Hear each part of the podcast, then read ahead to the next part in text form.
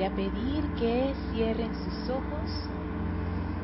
Suavemente tomen una inspiración profunda. Exhalen. Inspiren profundamente.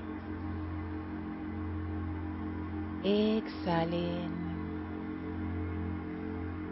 Inspiren profundamente. Y exhalen soltando toda tensión del día, toda la preocupación, dejando que su vehículo físico se relaje ahora. Sigan respirando profundamente a su propio ritmo. Inhalando profundamente y exhalando profundamente.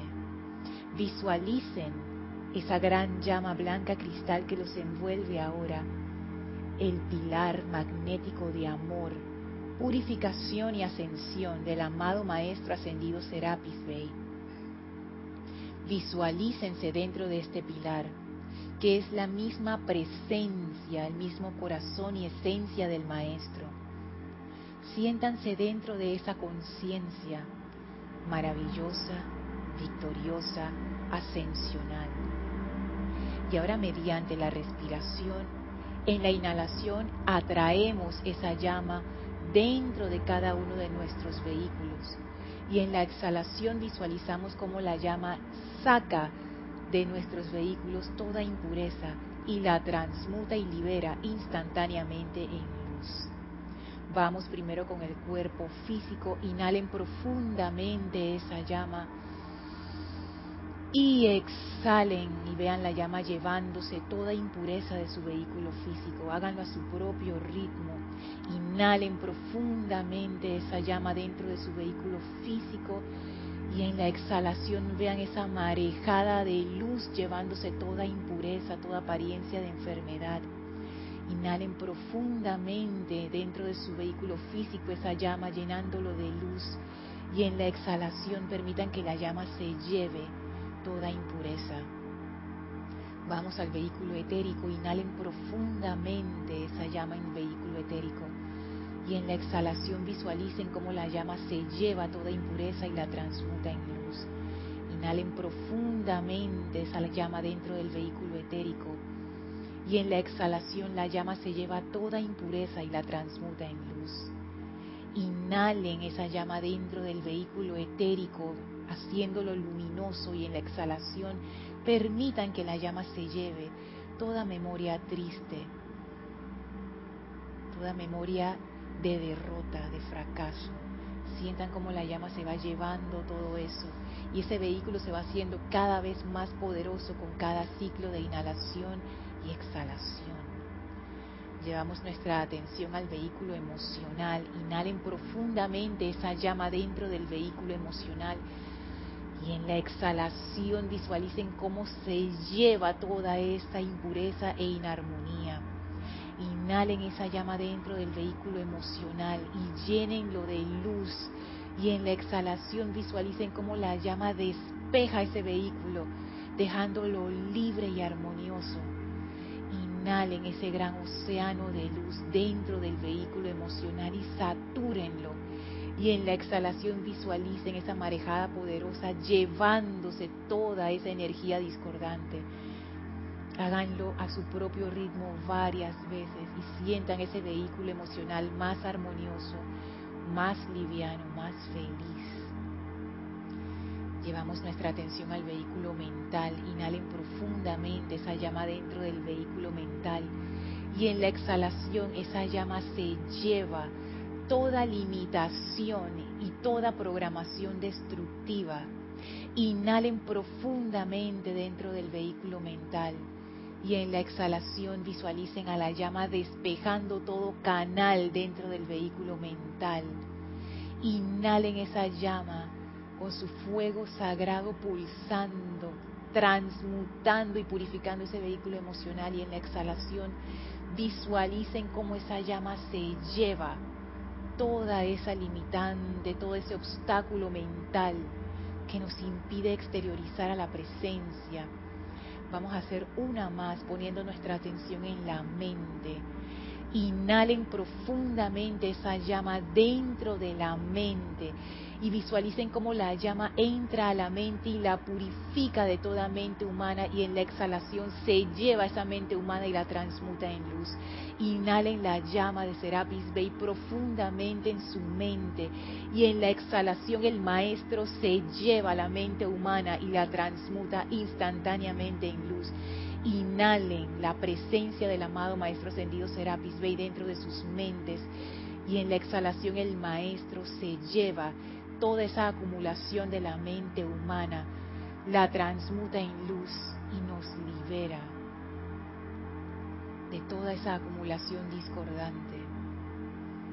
Y en este estado de conciencia nos abrimos fácilmente a la presencia de Dios en nosotros y en toda vida. Y esa energía crística sale de manera natural, llenando todos nuestros vehículos, conciencias, seres, mundos, auras nos sentimos plenos en esta conciencia de unicidad. Frente a nosotros se abre un portal sostenido por los serafines de Luxor al templo de la ascensión. Avancen en conciencia a través de este portal sostenido por esos bellos serafines. Entren a través de las grandes puertas de ascensión y victoria. Atraviesen ese bello jardín.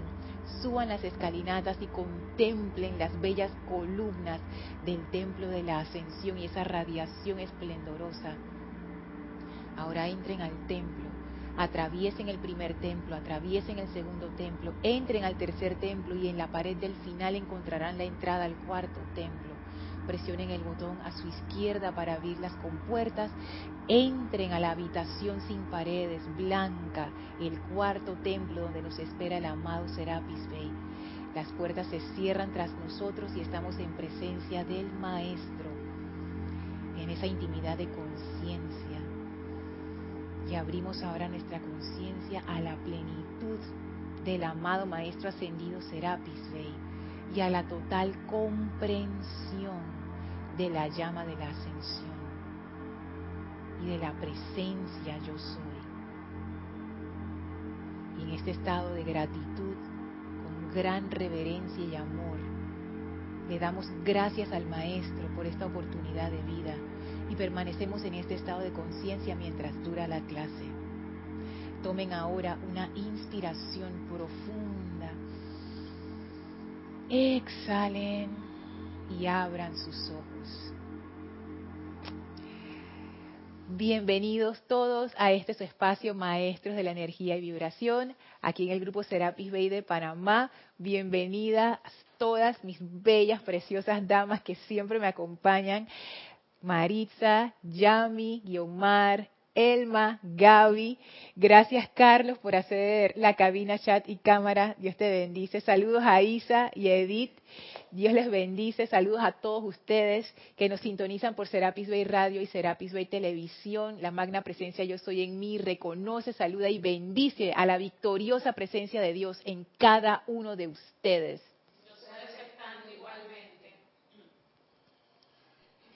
Sí, nos reportan sintonía. Liz Sordia de Guadalajara, México, Rosa Pérez de Baja California, México, Eric Campos de Heredia, Costa Rica, Benil de Fuentes de Villa Alemana, que también nos bendicen esta hermosa tarde.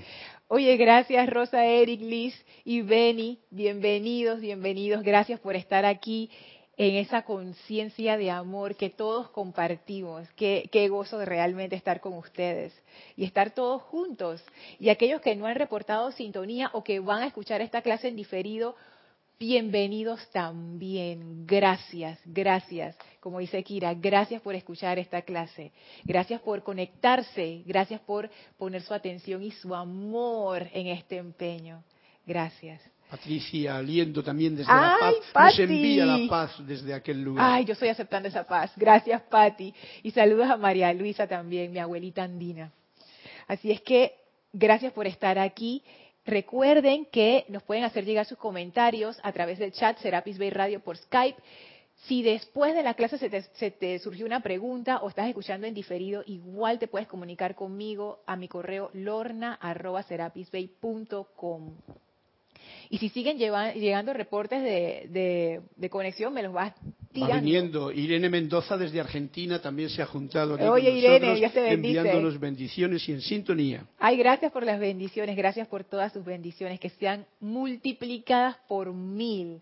Y para los que están presentes también. Y Flor Narciso no podía Ah, faltar por favor, desde Flor, la claro. Puerto Rico. Claro, Flor. Es una de las que siempre está, igual que Liz. Y Oli también. Bueno, seguimos en la clase tratando el tema de cómo reconocer la mente humana y por qué este tema para mí ha resultado ser toda una revelación y súper importante. Porque yo siempre me había preguntado dónde estaba como el anclaje de, de, eso que los maestros llaman la creación humana o la personalidad, esa falsa identidad con la que uno se identifica. Y yo pensaba, bueno, pero ¿en qué parte está eso? Estaba como difuminado en todos los vehículos, yo no lo podía como, como entender bien. Hasta que el maestro ascendido Kuzumi, cuya radiación disfrutamos el domingo con el Serapis Movie, Hermano Sol, Hermana Luna, que yo quedé así como bañada de gracia con esa radiación del amado Kuzumi. Sí, que ha sido iluminadora. Oye, esa, este señor ha llegado iluminando a la gente. Bueno, yo me, yo me sentí así esta semana. Él los iluminó con el tema de la mente. Entonces él dice que hay una mente divina, que es una mente, no muchas, una mente compartida entre todos los seres. Está la mente externa, que es el paquete normal que viene con el vehículo. Así como cuando uno compra un carro vienen las llantas, así mismo la mente es parte de tener un vehículo mental, emocional, etérico, físico, mente, cerebro, toda la cosa.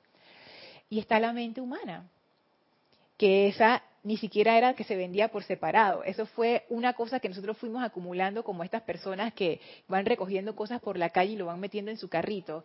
Bueno, eso fue la mente humana. Y dice el maestro ascendido Kuzumi que eso se dio porque hubo un cambio. Anteriormente nosotros vivíamos de adentro hacia afuera, éramos seres creadores.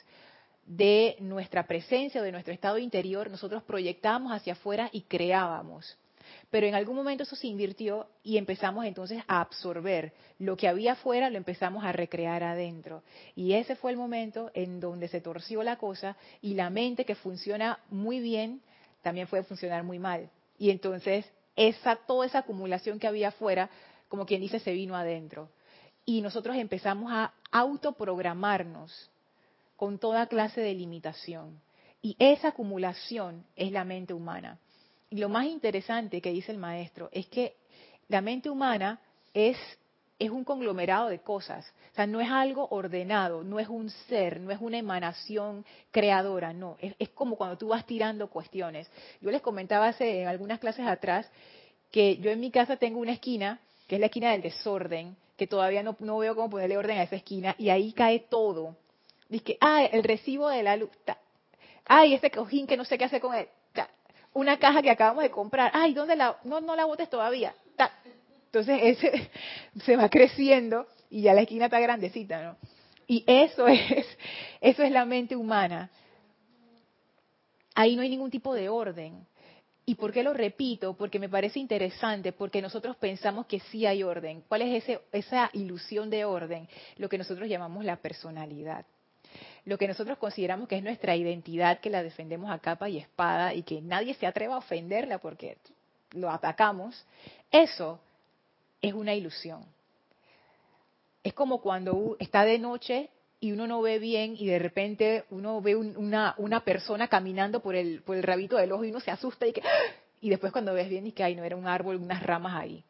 Que uno piensa que hay alguien ahí, pero en realidad no hay nadie. Si tú miras bien con la suficiente luz, no hay nada ahí. La mente humana es algo similar. Como estamos en la oscuridad, nosotros pensamos que hay algo ahí. En realidad no hay nada allí. Es un montón de cosas pegadas una sobre otra. Y yo les comentaba, pero ya esto es una, una percepción individual. Me acuerdo que lo hablaba con Guiomar eh, en la clase, que es esa sensación que yo, yo tuve por mucho tiempo, que mi personalidad no estaba integrada, como que eran pedazos contradictorios, como que dentro de mí misma existían tantas contradicciones que yo decía, pero ¿por qué?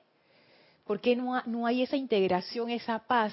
Es como si dentro de mí yo estuviera permanentemente en guerra conmigo misma, porque yo me doy cuenta que no es la gente, Carlos. O sea, no es que yo, yo estoy brava con el vecino, con el tipo ese o con la señora, no sé qué. En realidad todo eso está pasando dentro de mi mente, como si yo lo estuviera, como dice el maestro Sendio Kusumi, metiendo de adentro, de afuera hacia adentro. Y yo estoy peleando con todas estas situaciones y cosas limitantes y todo eso está en mi mente. Eso es una gran locura. Nosotros pensamos que eso es normal. Eso no es normal. Y eso es lo que nos dicen los maestros. Ustedes piensan que ustedes están bien funcionando así, ustedes defienden esa mente humana. Eso no es normal y ustedes no están bien funcionando así. Y, el resultado de eso, o más bien la prueba de que eso no está bien, es que el mundo donde ustedes viven no está bien. Y nosotros, imagínense si la cosa ha llegado a ese punto tan mal, que nosotros en toda nuestra discordia, nosotros que estamos sumergidos en la discordia, reconocemos que el mundo está mal. O sea, eh, la cosa está porque si tú estuvieras sumergido en la discordia, tú ni te das cuenta si la cosa está discordante, pero ya llegó al punto donde la cuestión se desbordó. Y ya es como que ni nosotros mismos aguantamos la discordia del mundo. Entonces el maestro dice, eso se cambia liberándose de esa mente humana. Y por eso a mí eso me ha parecido tan clave y tan importante. ¿Ibas a decir algo, Carlos? Acotando un poquito lo que está diciendo, que mm, ese conflicto que hay aquí es precisamente no, porque claro, llamamos personalidad como si fuese una cosa sola, pero tenemos un montón de gente aquí dentro de nosotros, es lo que yo veo, ¿no? Sí. Que si el programa hay aquí, el otro programa, el otro, el concepto, el de allí, son como personajes que tenemos aquí dentro con los cuales dialogamos y que ninguno nos da paz. Así es. Pues están en guerra. Y es cierto, uno tiene como varias personalidades dentro de la propia personalidad. Y uno habla de la gente que tiene personalidades múltiples, de que, ay, está enfermito, tiene ese problema psiquiátrico. Todos tenemos ese problema psiquiátrico.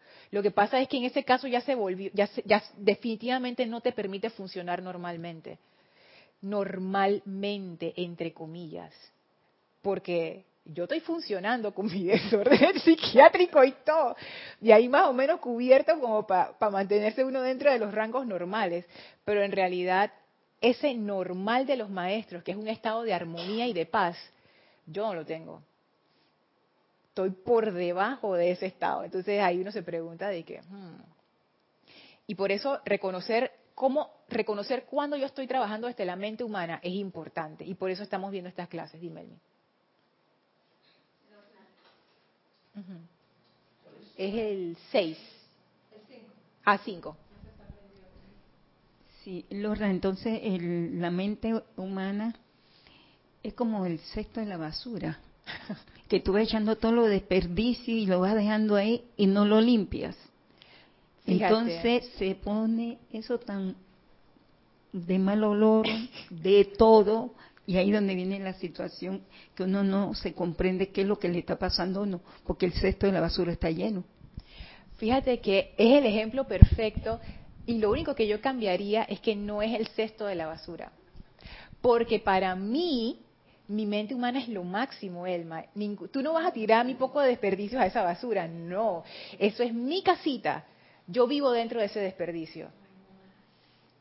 Porque para mí, eso no es desperdicio. Desde el punto de vista del maestro ascendido Kusumi sí lo es, obviamente, lo ve clarito. Pero desde mi punto de vista, desde la discordia humana, mi programación de que si tú me dices una palabra sucia yo me pongo brava, eso no es basura que te pasa Elma, eso es parte de mí. Y eso lo pongo aquí al lado mío y lo abrazo así, bien cerquita, y vivo dentro de esa pila de basura que huele mal. Y yo huelo mal con toda esa discordia, y cuando alguien me lo dice, di que me ofendo.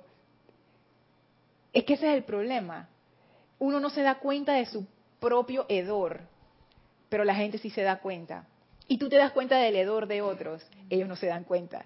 Y entonces estamos todos metidos en la misma cajeta, en la misma situación, en el mismo hueco, en el mismo cuarto, y no nos damos cuenta. No nos damos cuenta. Sí, Omar. Una, Habíamos hablado de que era como el subconsciente, ¿verdad? De la mente humana, pero bueno, no importa. Pero lo cierto es que son como capas y capas y capas que se van estableciendo, ¿no? Entonces las que tenemos más arribita eh, son las que podemos, estamos, vamos a decir, es el aquí y el ahora, pues las que tenemos ahí, lo que nos está pasando en este momento. Entonces con la práctica aquí contigo yo he estado como más consciente y me he agarrado yo misma, me he casado, vamos a decirlo así, pensando, o sea, dándome cuenta de, oye, está tu mente. Entonces, lo que te quiero decir que es no es tan difícil, pues es fácil si estamos conscientes, estamos en la aquí y a la hora, en atrapar eso y sacarlo y decir, no, esto no es, esto es esto, esto o, más allá. O sea, no es tan difícil, pero hay que hacerlo. Es, que y yo siento que lo más difícil es lo que está escondido abajo, aquella como decía acá la compañera, lo que está metido allá en el... Entonces, ¿cómo sacas ese pellejito de pollo que está podrido allá? El pellejito va a salir, no te preocupes. Él va a salir. Sí, sí, sale. Pero a veces sale, Lorna, de la manera, de una manera eh, que no debe salir, pues, que es con, con la agresividad, cuando te dicen algo, porque ni siquiera te das cuenta que está ahí abajo. Lamentablemente. Y a veces uno actúa, es, como decías, no son diferentes capas, porque hay programaciones que están como en la capita más arriba consciente pero hay programaciones que están más abajo que son subconscientes, que ya eso, tú ni siquiera sabes que eso está ahí, ponte que eso viene de tu infancia o de encarnaciones anteriores, quién sabe de dónde, y eso está corriendo allá abajo. Pero no se preocupen, porque a veces uno piensa, pero ¿cómo yo voy a sacar eso de allí? Eso siempre sale, porque ese es el acumulado de todo, y tú siempre actúas con base en ese acumulado de tu mente humana. Sí. Para una, una, una manera de saber que que tenemos eso ahí, no, lo vamos a saber nosotros, te lo hacen ver las otras personas de alguna manera. Lo que pasa es que no nos gusta lo que nos dicen a veces, pero es generalmente son las personas más cercanas a ti. Sí, pues son los espejos que tienes más cerquita, porque uno mismo no se da cuenta.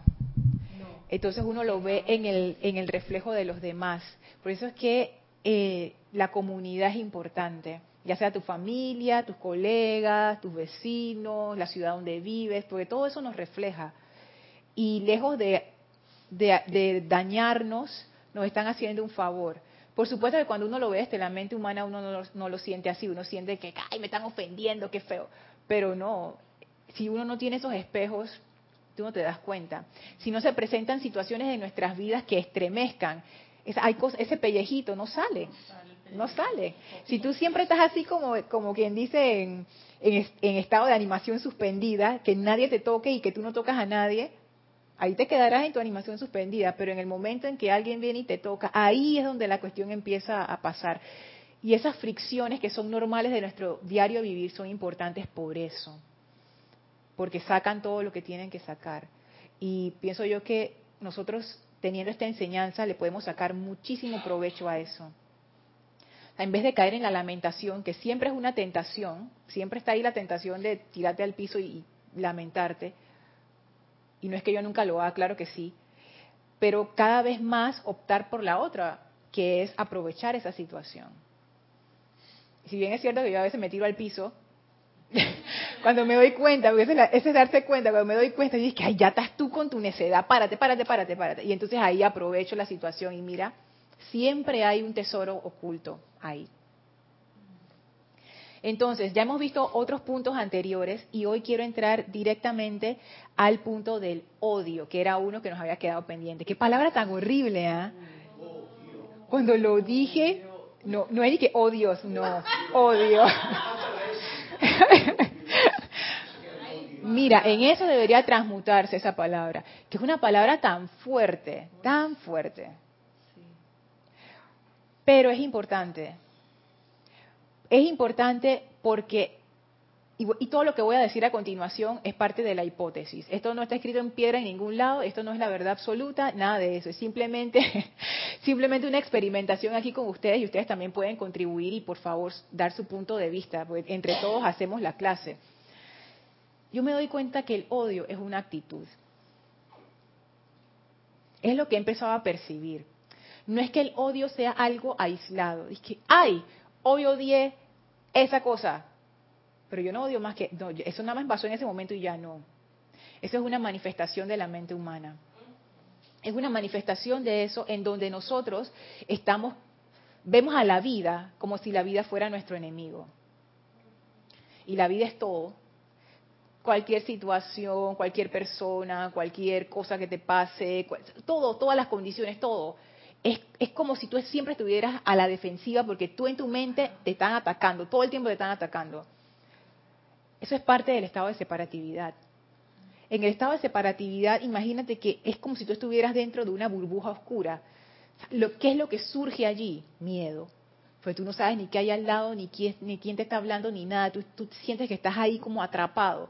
Es un estado de angustia. Y ese estado genera esa actitud de rechazo, de, miedo y de odio, porque odio ya es cuando tú llegas al punto, aunque el arcángel Miguel lo ve diferente y ahora se los leo, pero odio también, yo lo veo cuando tú llegas al punto ya de incluso ser ofensivo, de desear el mal. O sea, una cosa es no te metas conmigo y otra cosa es yo te deseo el mal. Ya no violeta con eso, que también es algo espantoso. Entonces, ahí, es, esas cosas que uno dice, yo nunca llegaría a ese extremo, llegamos a ese extremo todo el tiempo. Lo que pasa es que nosotros no, no lo vemos como un extremo, pero eso siempre está. Dime, Gaby. Es como detestar. Sí. O detestar. Como- sí. Hasta apagado. Arriba. Y ahí, eso. Es como detestar. Sí. Es como, es un sentimiento bajo, puede ser. Definitivamente tú lo sientes en tu mundo emocional, pero es que todo eso está amarrado, porque es parte de la misma programación de la mente humana. El amado Kusumi decía que la mente humana se ha convertido en el poder motivador de pensamiento, sentimiento, palabra y acción. Entonces, véanlo de esa manera. La mente humana, que es como, como algo que está corrupto, es lo que está detrás de nuestros pensamientos, sentimientos, palabras y acciones. Entonces, ese, eso del odio no es solamente el sentimiento, es toda la cadena.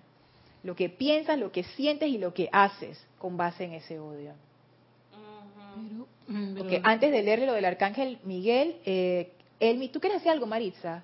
Sí, es que no comprendo por, eh, por qué siempre dicen que detrás del odio viene el amor y, al- y viceversa. Puede ser, si lo ves desde el punto de vista, nuevamente, de la, Humano. de la... Ajá, exacto, Humano. humano.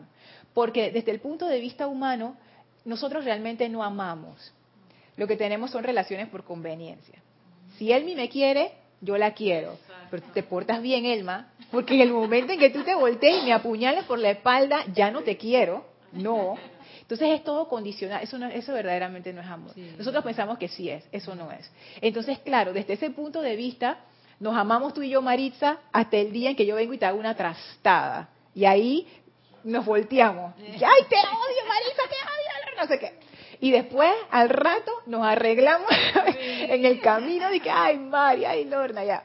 Y después, de nuevo, Sí. págate. Entonces, esa dualidad, ahí, ahí yo lo puedo ver de esa manera, porque el verdadero amor no, no es así. No, no, no es así. Yo le he reflexionado mucho ese sentimiento de odio.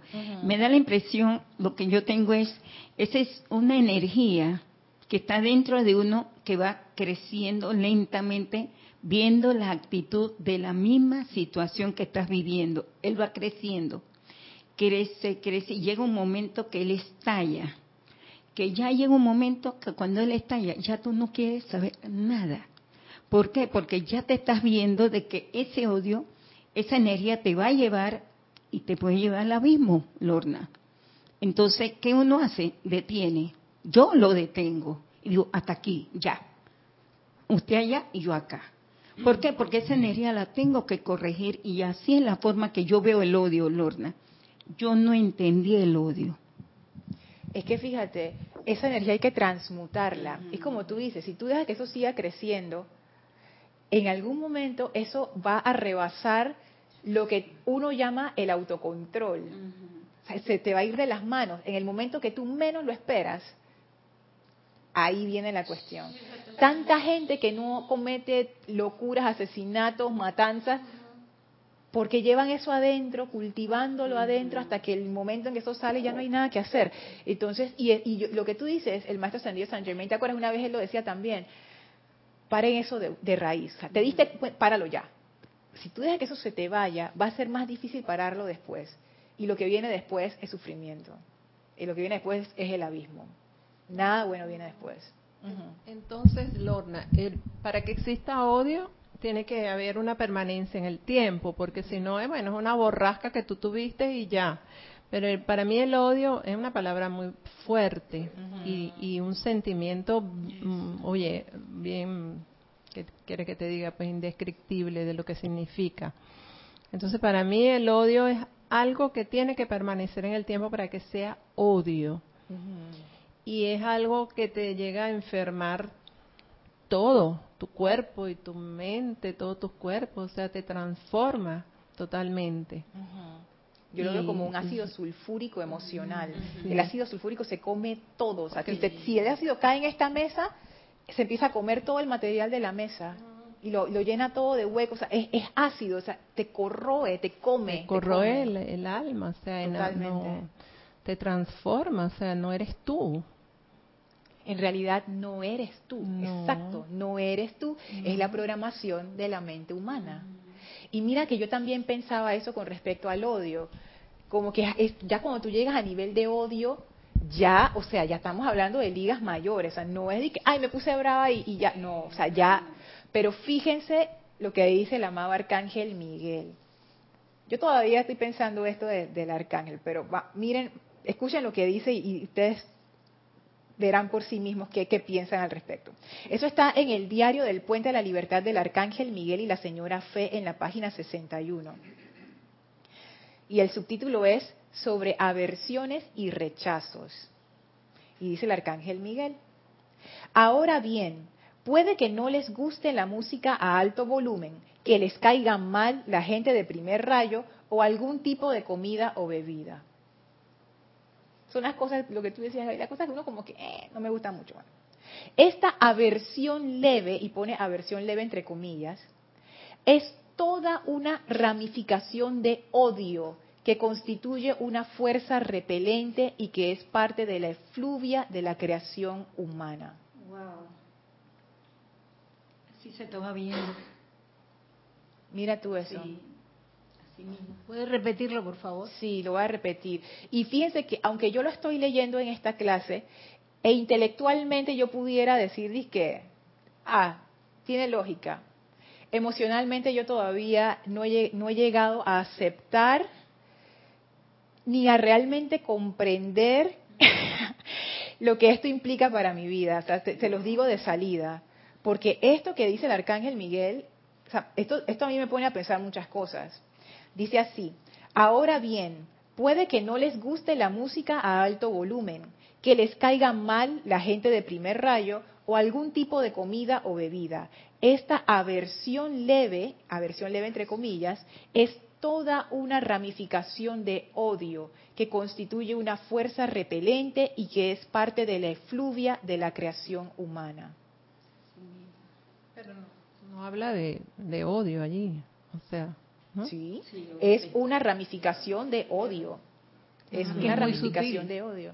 Nada más que es muy sutil porque no se... No, Cuando es aversión leve, uno, yo, yo pienso, dije, pero eso no cuenta, eso no es odio. O sea, que, que a mí no me guste la, la música alto volumen, eso no es odio.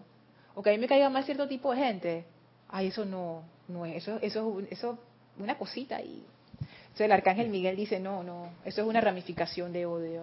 Dime, Carlos. Y después Sí, venía... lo que yo- veo que, eh, por ejemplo, hay una forma como muy superficial de llamarlo. Uy, odio este color, que diríamos que no es más que una forma como muy superficial, de que como que no hay sentimiento de odio ahí. Pero lo que dice el Arcángel Miguel tiene mucho sentido, porque en realidad lo que no hay es armonía. Sí. Yo lo Ajá. veo como comparación. Ajá. Porque el odio es total ausencia de armonía en cualquiera de las mínimas expresiones, como en este caso concreto dice, oye, no me gusta que, oye, este tío que pone la música tan fuerte. No hay armonía. Has dejado tu armonía para meterte en una ramita del odio, por muy leve que sea, pero se pueden poner los pajaritos sí, ahí en esa ramita. Sí, oye, ese es un buen punto. Armonía. Que Ese es, lo que falta punto. cuando en realidad no hay odio. Por eso, en un estudiante de la luz, es lo principal lo que los maestros nos dicen, ¿no? Chequear la armonía que no falte, porque puede entrar sino cualquier ramita de odio. Y eso, eso es un buen indicador, fíjate, porque es un indicador sencillo, es algo que yo sí puedo comprender.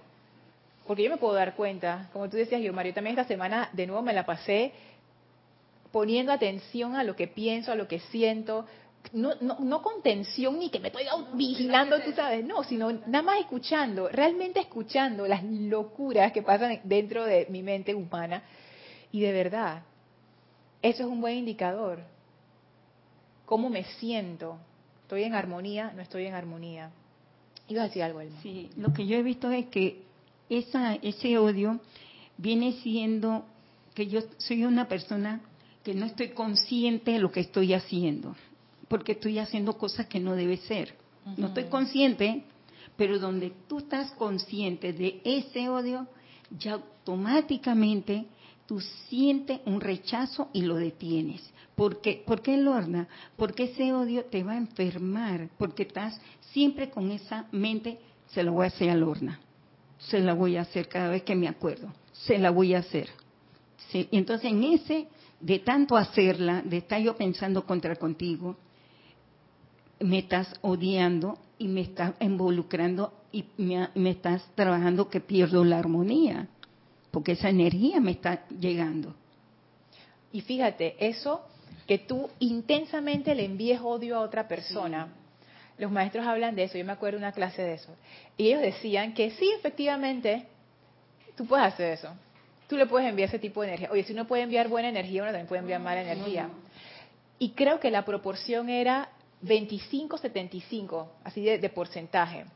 Y los maestros decían, mira, de lo que tú envías a otros, el 25% es lo que llega, el 75% te lo quedas tú. Por supuesto, si tú estás poniendo tu atención en el odio, el que más se está llenando de odio eres tú. Y tú le estás haciendo daño a la otra persona, claro que le estás haciendo daño, pero el que más daño te está haciendo eres tú. A la otra persona tú le estás, como quien dice, dándole una cachetada. Pero a ti tú te estás acuchillando tú mismo. Eres un reguero de sangre. Entonces es como que es desproporcional. Pero a uno le gusta odiar, Elma. Pero Lorna, eso es como Sí. algo leve porque el momento que esa persona está con la cizaña y con ese este, eh, egrego ahí desarmonizado, él goza, él vive eso, él lo disfruta. Por eso lo porque que la, estoy diciendo. la, perso- la personalidad lo pide.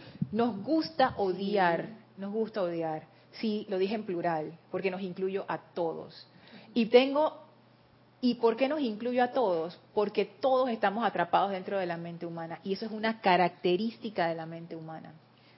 ¿Sabes Sí. que el odio es bien sutil. A veces tú sientes que tú, tú- tú- estoy odiando, pero si eso es un sentimiento tan bajo, eh, aversión leve, como dice el arcángel, que es muy Más cerquita. Que es muy leve, muy sutil, muy, ah, no me gusta esto, no me gusta aquello, ahí tú estás odiando entonces. Esto es más serio de lo que uno cree. Sí. Y voy a hacer, voy a hacer ahora una diferenciación. Tú puedes tener una preferencia. Por ejemplo, si a mí me ponen a escoger entre amarillo y verde, yo escojo verde, porque verde es uno de mis colores favoritos. Pero esa tener esa preferencia no quiere decir que yo odie al color amarillo. Simplemente quiere decir que yo prefiero el verde, porque bueno, porque sí, pues. Entonces, ahí hay como una línea también que, está- que es gris, en donde uno puede caerse para el lado de la versión leve que desemboca en odio sin darse cuenta. Pues uno puede decir, pero si a mí no me gusta la música alta, yo prefiero la música a un tono que se pueda escuchar, no esos estruendos. Es una, ¿Estoy diciendo una preferencia o estoy manifestando mi aversión hacia esa situación? Porque yo les voy a decir, a mí no me gusta la música excesivamente alta. Ni siquiera cuando estoy en una fiesta o en una discoteca o en un lugar de estos. Porque, porque no puedes comunicarte, no puedes hablar, no puedes nada y ya. Está bien. Y yo me y yo recuerdo las veces en que yo he dicho, oye, pero no pueden bajar eso. Detrás de eso hay ese sentimiento que no es armonioso, que es como una patadita. O sea, yo no sé cómo describirlo. Y ustedes lo saben, porque todos lo hemos sentido. Es como el, ¡ah! tú sabes, como el venenito ese que sale ahí, que no es necesario, no es necesario. Otro ejemplo, de repente aquí se ve mejor. Cuando tú estás trabajando con alguien y esa persona comete un error, tú le dices a la persona, oye, pon ese vaso dentro de, más adentro de la mesa para que no se caiga. Y la persona va y lo pone en el borde y ¡pam! se cae. Entonces, ¿cómo tú reaccionas a eso? Te dije que lo pusieras, pero si yo se lo dije amablemente, oye, ¿te acuerdas que yo te dije? Tú sientes el veneno ese, pero tú lo que quieres es darle una bofetada a la persona. Cuando te dije que lo pusieras adentro y mira, estás haciendo y ahora tengo que yo recoger todas esas, todas esas cosas de la mente humana. Y ahora tengo que yo recoger todo ese reguero.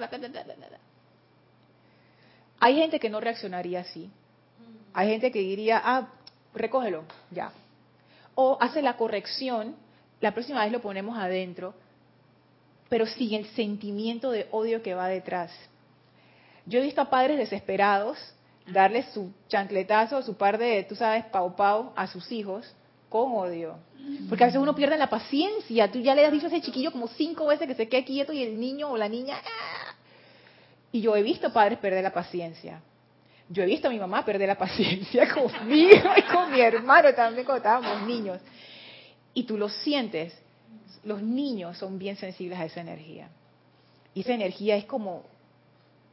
Es, para un niño eso es abrumador. Porque un niño no tiene forma de protegerse. Es como que todo ese odio te cae encima.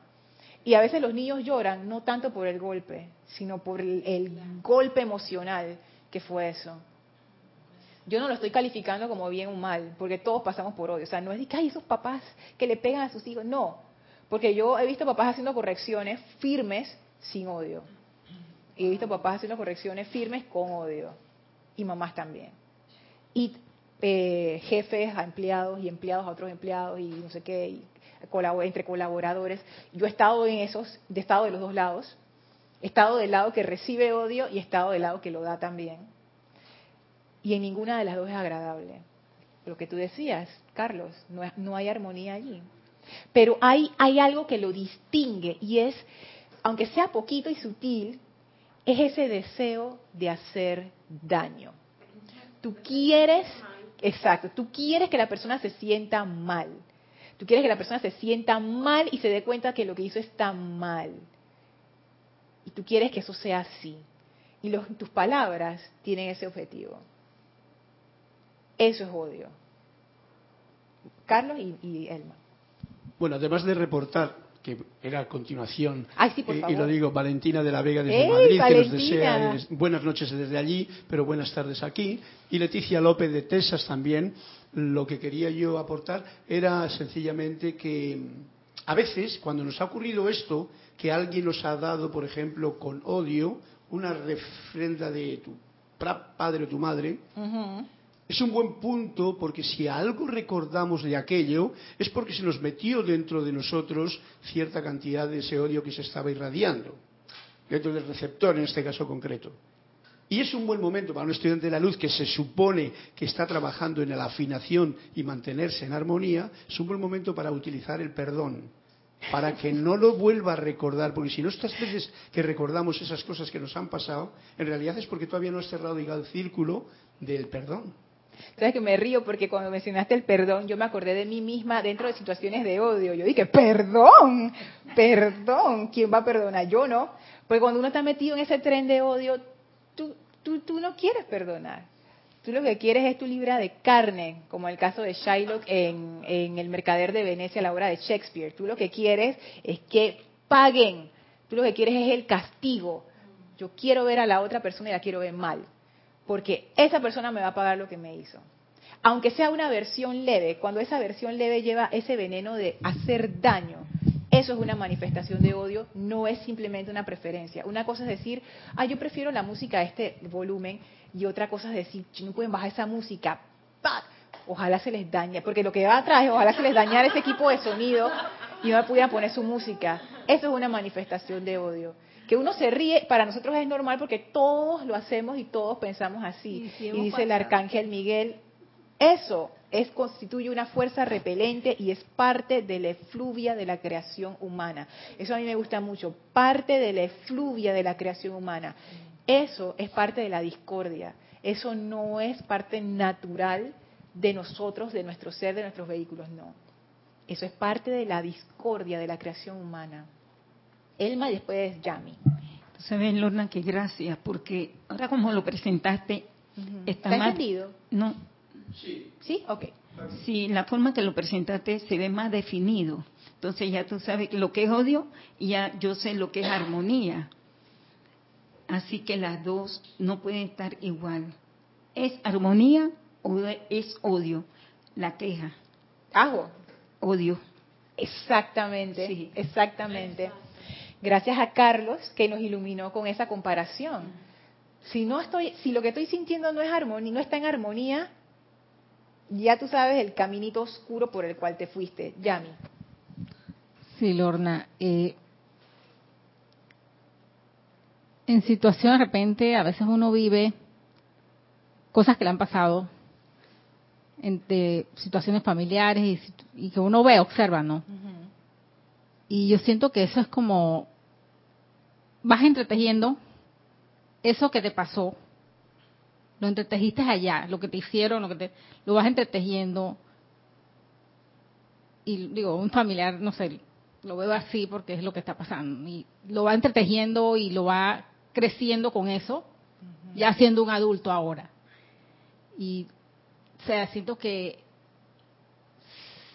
personaliza todo, todo lo que tú, de esa persona que tú odias, lo personalizas. Lo tienes dentro de esa persona porque todo el tiempo te estás pensando en esa persona que diriges de todo, todo, todo. Y entonces tratas de hacer daño a terceros también, porque le haces daño a terceros. Sí.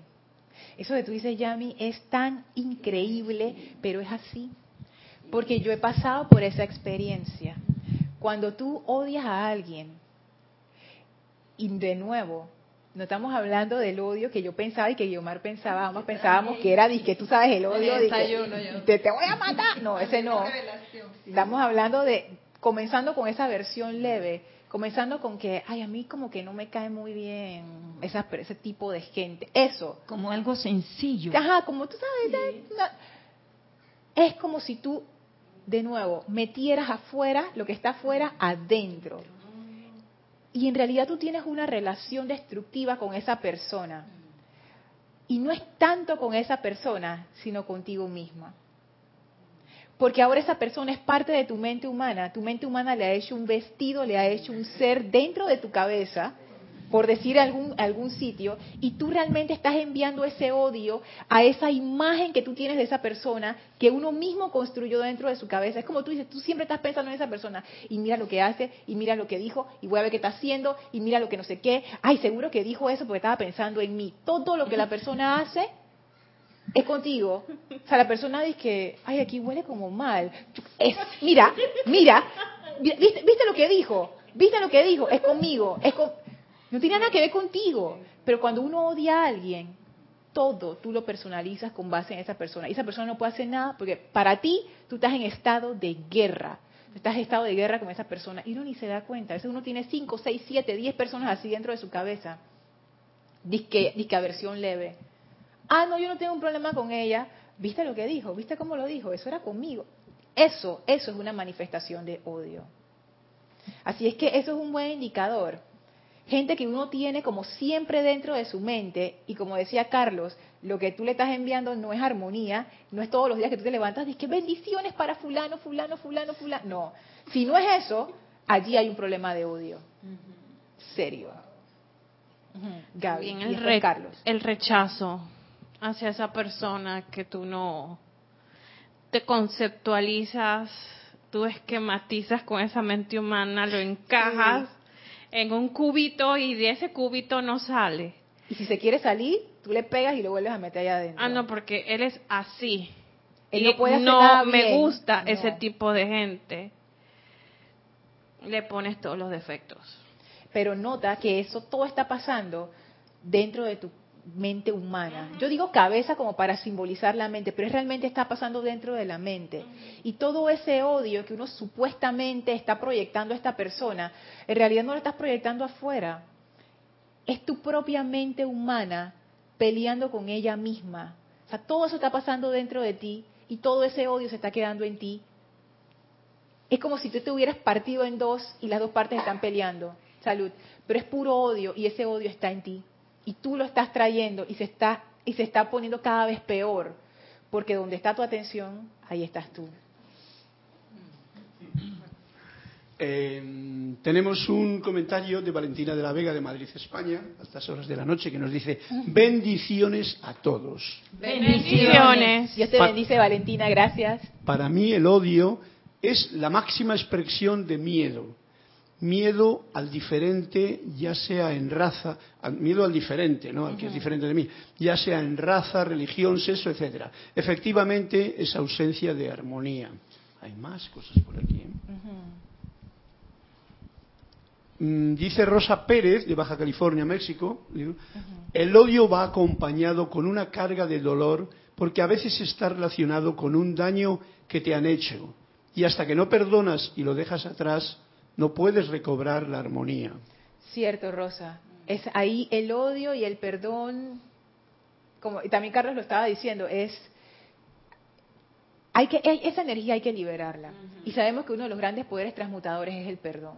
Porque si uno no libera esa energía, esa energía sigue consumiéndote y corroyéndote adentro. Y Valentina, eso del miedo, totalmente de acuerdo. Pero es que el miedo es el estado de conciencia de la mente humana. ¿Qué más va a sentir la mente humana que no sea miedo y odio, por ende? O sea, es, ese, ese es su estado natural. Son dos, el miedo y el odio. Son dos. Son muchos. Sí. Miedo, odio, queja, autolástima. Sí, la- la- pero, pero esto se identifica más porque eso es lo que se vive a diario. Eso sí, Ajá. son fáciles de identificar. Claro. Eh, tenemos otros comentarios, que por ejemplo, Irene Mendoza de Argentina dice, bendiciones a todos en sintonías de Argentina. Entonces, Bendiciones. Bendiciones. entonces el odio también es producto de la mente humana. Sí. ¿Cuánto nos queda aún para dominar esta mente? Uf. Mira, yo ni... Esto es que eso es un tema interesante, Irene, porque a veces yo, antes yo pensaba de que, ah, dominar la mente. Pero ahora me doy cuenta que esa mente, como decía el maestro Sendido Kusumi, hay varios aspectos. Y con la mente humana, es como que tú agarras todo eso, así mismito como está, así enterita, la agarras y la pones en el incinerador de fuego violeta, entera, así de, pff, listo. Nada, nada que hacer ahí. Nada que hacer ahí. O sea, ni siquiera de que voy a mejorar mi mente y la voy a hacer como más, más amable. Y más, no, bota eso, bota eso, bota- bótalo todo. O sea, no es una cuestión, en el caso de la mente humana, y me puedo equivocar, pero lo, lo estoy viendo así ahora porque lo, he estado pensando, en el caso de la mente humana no es una cuestión de, de dominio, es una cuestión de transmutación total, total, total. Y con la mente externa es una cuestión de reprogramación de todo. Hay que botar todo lo que estaba viejo dentro de esa casa que no servía y entonces empezar a arreglar la casa, que se dañó por todo lo que estaba botado ahí. Sí, el problema está en que quién es el que coge a esa parte y la echa aquí, o quién es el que lo El problema es que eso es una parte como que va con nosotros mientras haya la división de la conciencia de unidad. Es que yo siento, Carlos, que, lograr la conciencia de unicidad es la sanación de esa conciencia. Yo todavía no sé cómo se hace todavía, pero yo intuyo que, que va por ahí. Es como que tú dejas esto, y, pero tú lo dejas porque te transformas en lo otro. Algo así. A fin de cuentas, la mente humana, tú no la puedes echar al fuego tú. ¿Quién eres tú? ¿Quién es ese tú? O sea, lo que sí que puede hacer es ponerla al servicio del único que es realmente esa unidad, ya sea el santo secrístico interno o la presencia yo soy. Es Entonces, Si te correcto. pones al servicio, pones eso al servicio, dejas de tonterías, no hay más odio, te mantienes en armonía, las radiaciones de luz y entonces cambia toda la historia. Es correcto, porque hay varias formas de verlo. Me acuerdo también una clase del señor Vulcano, esa clase a mí me encanta, que él dice centrar, ¿dónde tú, dónde tú centras la atención? Entonces él lo que dice es, si tú le quitas la atención a tus vehículos y la pones en la presencia, ellos no tienen manera de expresarse. Es como siempre estar vigilante, como lo que tú decías, siempre estoy vigilante y apenas se quiere meter, yo le digo, no. Pero no es, no es que no, y que tenso, no es que uno está peleando, no es eso, esto simplemente no se lo permites ya. Y pones tu atención en lo constructivo, en lo armonioso. Eso lo que hace es que como la va desconectando y le va quitando el alimento. Y después con tu ejercicio de purificación normal de fuego violeta, tú vas consumiendo esa parte, pero tú pones tu atención donde debe estar, que es en la presencia.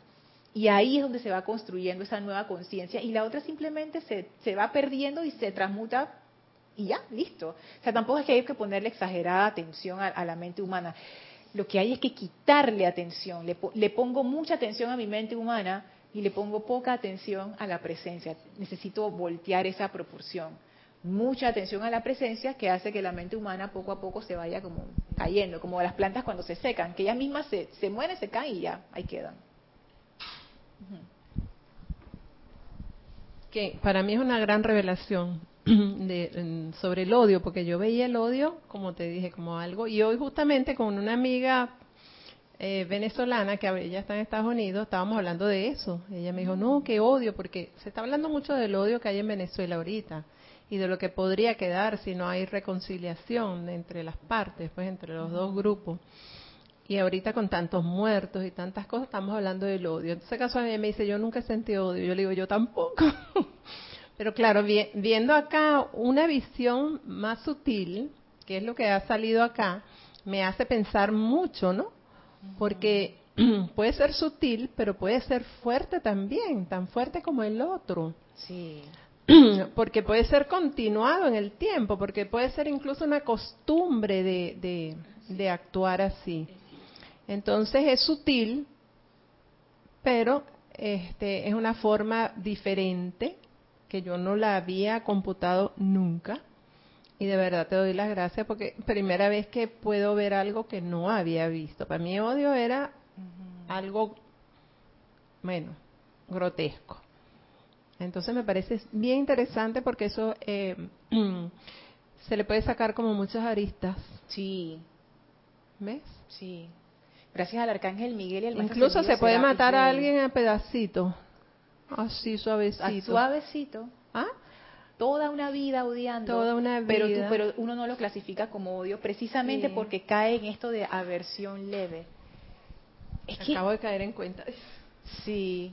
Y ay, no es que yo tampoco, Guiomar, he terminado de procesar, por eso que les decía, yo todavía no he terminado de procesarla. ¿Hasta, hasta qué punto, hasta cuál es la profundidad de estas palabras? porque yo me pongo a ver todas las situaciones de mi vida donde yo he experimentado y experimento esa aversión leve, que en realidad lo que tiene detrás es ese deseo de hacer daño, pero, pero sutil, sutil, que tú dices no, pero eso no, pero sí es, sí es. Sigue diciendo el arcángel Miguel, tengo unos minutitos. No, tú sabes que lo voy a dejar aquí, porque ya lo otro es es lo que el, amado Arcángel Miguel nos dice cuál sería como la solución a ese, a ese odio. Y ya es toda otra parte que, que no me va a dar tiempo de entrar para tratarla bien con ustedes. Pero bueno, lo que hemos tratado hoy pienso que ha sido útil. Sí, muchísimas gracias por sus comentarios y preguntas, porque la verdad eso me ayuda a, mí también y a todos, a todos, todos los que estamos escuchando la clase, como a poner más atención. Y nuevamente lo, que dijo Carlos acerca de la armonía, ay, yo, yo soy demasiado condescendiente con esa falta de armonía. Porque armonía, oye, eso es un concepto claro, armonía es que tú te sientes bien, que, que tú estás bien. Pero muchas veces uno con estos sentimientos de aversión leves y cosas y de, tú no estás bien, pero uno ni se da cuenta que no está bien. Entonces, o uno lo deja pasar. No, eso, eso no está bien. Eso es una manifestación de la mente humana, eso es odio. Y eso lo que va a traer es enfermedad, eso va a traer sufrimiento, eso va a traer de todo tipo de cosas destructivas. Entonces, hay, definitivamente hay que ser cuidadoso con la energía de uno. Sabes que me gustó mucho, no sé si tú o Guiomar dijo que es el hábito que la persona tiene y eso es verdad. Es un hábito. Un hábito. Oye, hasta ahora que lo vengo a ver tan de frente. Un hábito, porque eso siempre está en mí y vive en mí. Wow. Y siempre es alimentado. Sí, alimentado. Porque como no nos damos cuenta, lo alimentamos, lo alimentamos, lo alimentamos, entonces siempre está ahí y tiene un momentum terrible. Y se manifiesta en todo, en todo lo que hacemos. Nada más, ya para cerrar, Nada más piensen en lo que ustedes sienten cuando algo que ustedes esperaban no se da. Ese sentimiento ustedes sienten como que, oh, ¿qué, ustedes creen que es? El odio. Manifestación de odio. Da cosa, ¿eh? darse cuenta que uno tiene esas, esas cuestiones, pero es menester darse, es mejor darse cuenta, para que entonces podamos hacer algo al respecto. Para poder crecer y ayudarte. Así es. Eh, bueno, si no hay más comentarios, eh, Carlos, ¿no? Ok, listo. Entonces vamos a, a cerrar nuestros ojos para despedirnos del maestro. Les pido que lleven su atención al amado Maestro Ascendido Serapis Bey. Vamos a enviar nuestro amor y gratitud al Maestro por habernos revelado toda esta enseñanza. Amado Maestro Ascendido Serapis Bey, te pedimos tu plena comprensión de la presencia yo soy y de toda esta enseñanza. E invocamos tu llama de purificación de amor para que mediante la gracia, el amor y el perdón transmute y libere toda causa y núcleo de odio y de todo sentimiento discordante y de toda la mente humana. Transmuta y consume toda esa discordia, toda creación humana en nosotros. Y te pedimos que esa llama se mantenga activa durante toda esta semana y lleve nuestra atención a esas situaciones que han de ser corregidas para que las podamos transmutar. Con gran reverencia y amor nos inclinamos ante el Maestro dándole las gracias y ahora nos retiramos del cuarto templo, nos retiramos del tercer templo, nos retiramos del segundo templo, nos retiramos del primer templo, descendemos las escalinatas, atravesamos el jardín, salimos por las grandes puertas del templo y regresamos a través del portal al sitio donde nos encontramos físicamente. Damos gracias a los serafines que mantuvieron el portal abierto, que ahora se van a sus deberes y nosotros aprovechamos para expandir esa radiación del amado Maestro Ascendido Serapis Bey en su plenitud victoriosa y purificadora y de amor a todo a nuestro alrededor. Tomen ahora una inspiración profunda, exhalen y abran sus ojos. Muchísimas gracias por habernos acompañado en esta clase. Gracias a todos los que están de este lado y los que están del otro lado digital. Yo soy Lorna Sánchez. Esto fue Maestros de la Energía y Vibración. Deseo para todos ustedes mil bendiciones. Muchas gracias. Gracias.